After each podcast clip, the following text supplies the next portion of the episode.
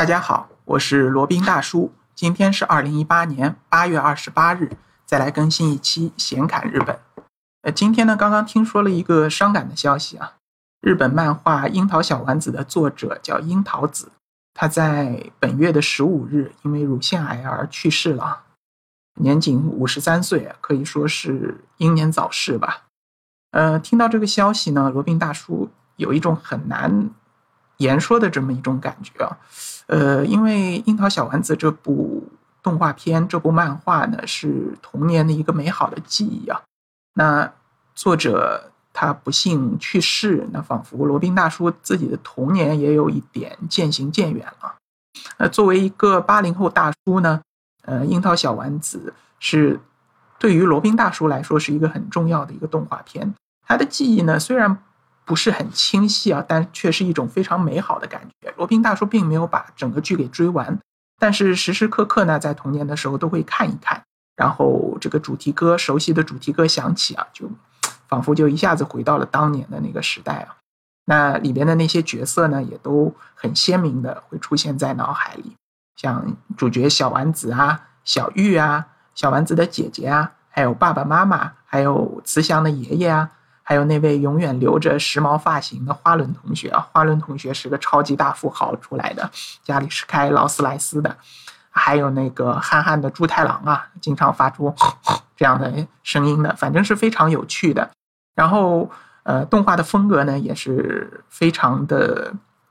可爱吧。它里面的取景里面的呃地方呢，也就是在作者出生的这个故乡。呃，静冈县的清水市，呃，里面的房屋风格呢，非常有日式的风格，就是那种一户建的，就是普通的中产家庭住的一户建的房子。然后主角呢，还有他的同学们呢，一般也都是穿着这种日式的学生装，戴着遮阳帽。然后呢，呃，花轮同学还有一个大别墅啊，这个在当时，呃，当时动画片的那个时代，八九十年代，我们几乎是都没见过的。然后那首熟悉的主题歌呢，也是非常清晰啊！现在我还能哼出来这个主题歌的呃曲调。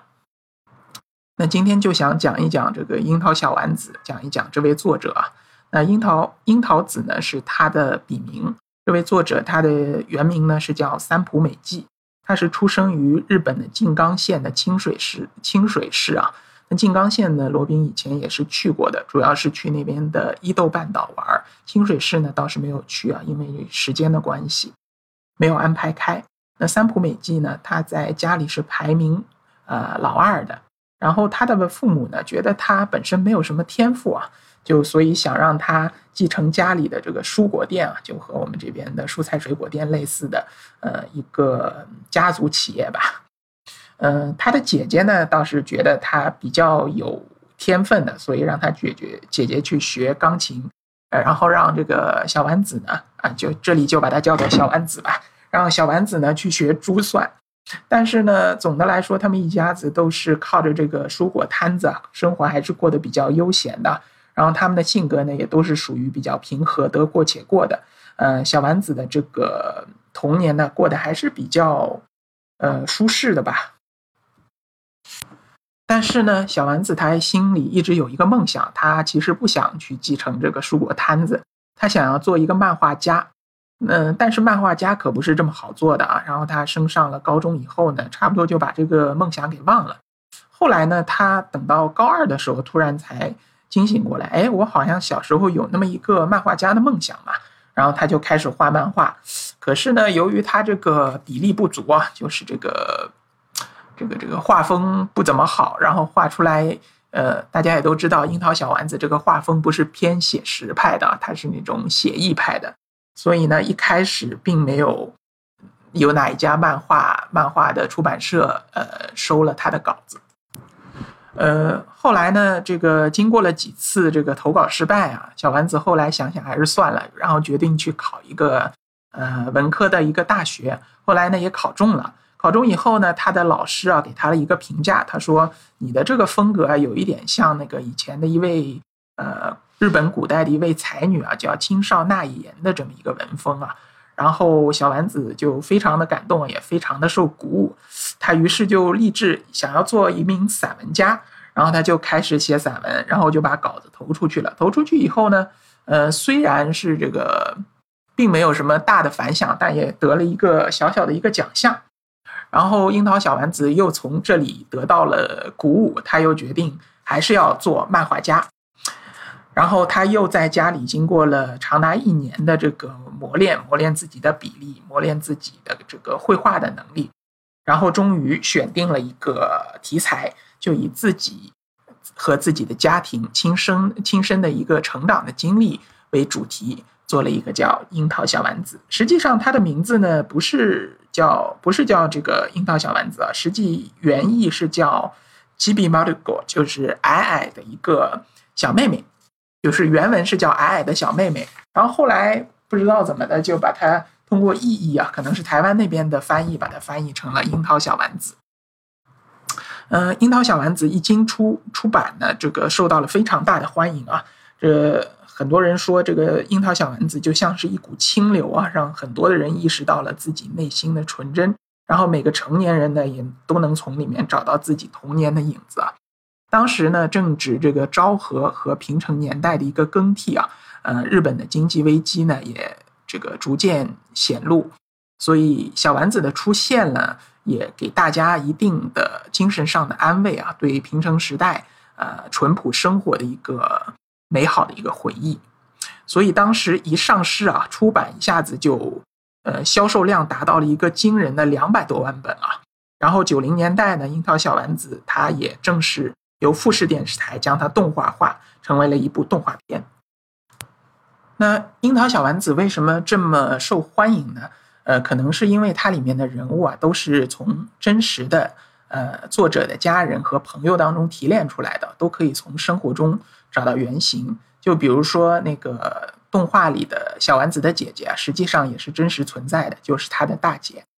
呃，然后她的闺蜜叫小玉啊。在生活中也确有其人啊。据说她这个闺蜜小玉实际上是一个白富美啊，家里的条件非常好。后来听说是留学美国了，然后嫁给了一个美国人，就定居在美国。后来小玉的爸爸呢不幸逝世了以后，小玉还在美国托人把他父亲的相机送给了这个小丸子啊，感谢让他让自己的父亲用另一种方式活在这个世界上。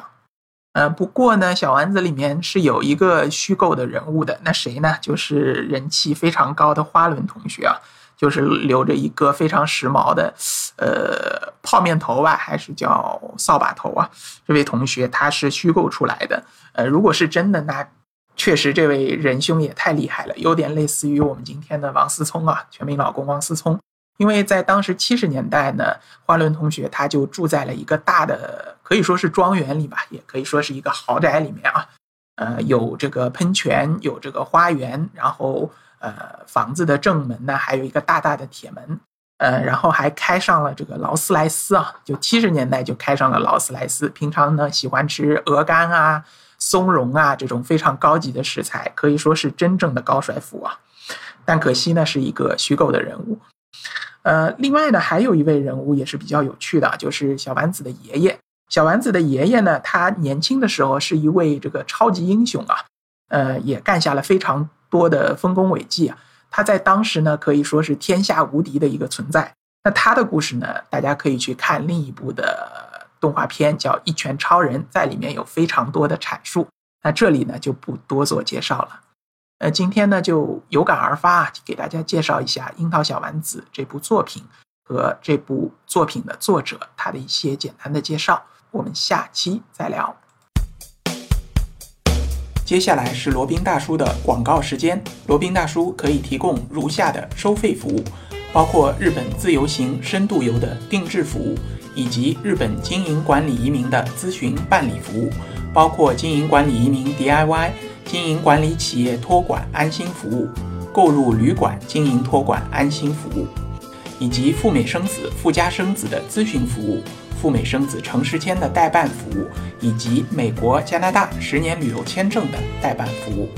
还有呢，就是希腊购房移民服务，也叫希腊黄金签证项目，二十五万欧元希腊买房送一家三代绿卡，还有瓦努阿图绿卡捐赠项目。